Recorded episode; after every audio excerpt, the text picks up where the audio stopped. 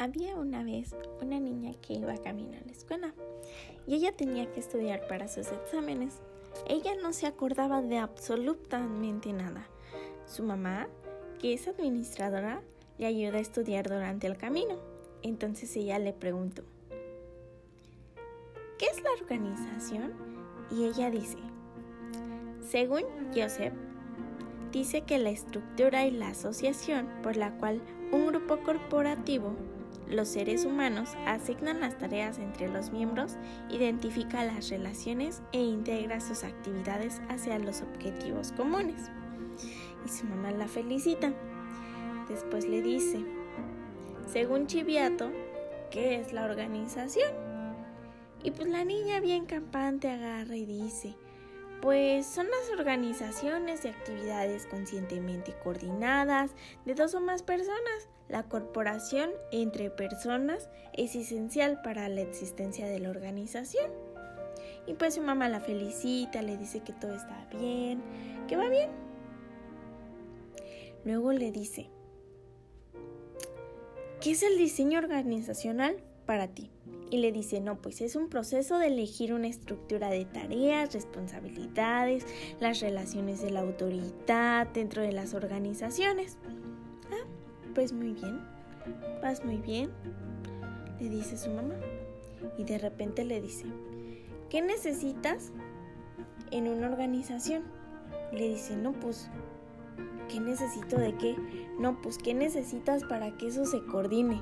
Y le dice, ah, pues una alta dirección, pues porque son las principales responsabilidades de los gerentes, la alta dirección o los dueños de la empresa. Ellos son los que van a posicionar las organizaciones donde quieren el éxito. Ah, no, pues sí, está bien. Y luego le dice, ¿y con qué propósito estás haciendo la organización? O sea, ¿cuál es el propósito organizacional? Ah, no, y pues dice, a fin de alcanzar el éxito, las metas y las estrategias organizacionales se centran en el intento estratégico. ¿Qué es el intento estratégico? Pues son las energías y recursos de la organización. Están dirigidas a una meta enfocada, a la unificación y al convincentemente general. Bueno, ¿y cuáles son los aspectos que utilizan en el intento estratégico? No, pues la misión, la visión, la competencia, la ventaja competitiva. Ah, no, pues muy bien. Muy bien, hija. ¿Y para ti qué es la misión? No, pues es saber cómo queremos, qué y cómo queremos llegar lejos en la organización, hacia dónde, hacia dónde queremos llegar. Muy bien, hija. Luego, ¿qué más necesitas en una empresa para que no falle? Bueno, pues los valores. Los valores pues van a hacer que sea más que nada se guíen y se orienten hacia las decisiones, a las acciones y a las conductas sobre todo de sus miembros. Por ejemplo, la responsabilidad, la tolerancia, el respeto y el compromiso sobre todo. Muy bien, hija. Muy bien. ¿Y qué son las dimensiones estructurales? No, pues, estas son las características internas de la organización. Por ejemplo, la centralización, el profesionalismo y la jerarquía de autoridad y otras más. Muy bien. ¿Y cuáles son las externas? Las dimensiones contextuales. Ah, no, pues ahí entra el tamaño, la cultura de la empresa, las metas y estrategias que tiene esa empresa. Ah, muy bien, hija, muy bien. Hay tres palabras que son muy similares, pero son diferentes. ¿Cuáles son? No, pues la eficiencia, la eficacia y la efectividad. Ok, hija, de acuerdo. Muy bien. ¿Y para qué se utilizan? No, pues unas son para los objetivos empresariales, los medios y obtener los resultados. Muy bien, hija. Está bien. ¿Qué es un grupo de interés? Pues es un cualquier grupo dentro o fuera de la organización que tenga un interés en la empresa. Mm. ¿Algo más que me quieras agregar sobre ese tema? No, pues normalmente establecen las metas y buscan la efectividad.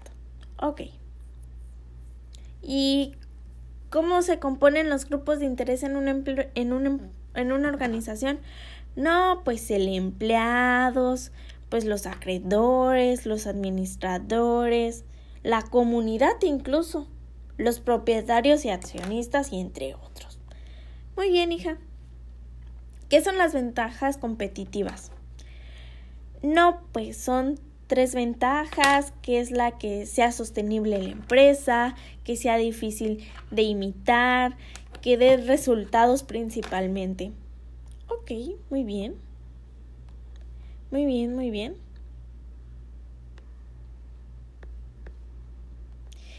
¿Y cuáles son las tres estrategias genéricas según Potter? No, pues el liderazgo en costos, el enfoque, la diferenciación. Ok. Muy bien, vamos bien.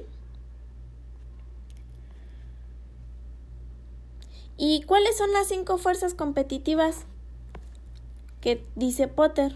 No, pues el poder de negociación de proveedores, las amenazas de productos sustituidos, la rivalidad entre competidores existentes, poder de negociación de clientes, amenazas de nuevos competidores también entra, mamá. Ok, muy bien. Ya que se, ya que se, ¿y qué son más que nada? Bueno, pues son un, es un modelo, principalmente juegan uno de los papeles más importantes para usar la estrategia competitiva y para determinar la rentabilidad que se puede tener en el mercado a un largo plazo. Muy bien, hija. ¿Y algunos ejemplos de las habilidades blandas que me puedes decir? Las soft skills. Ah, bueno, pues en estas son la capacidad para escuchar, la compostura, la iniciativa, el trabajo en equipo también. Ok. Y las habilidades duras, las hard skills.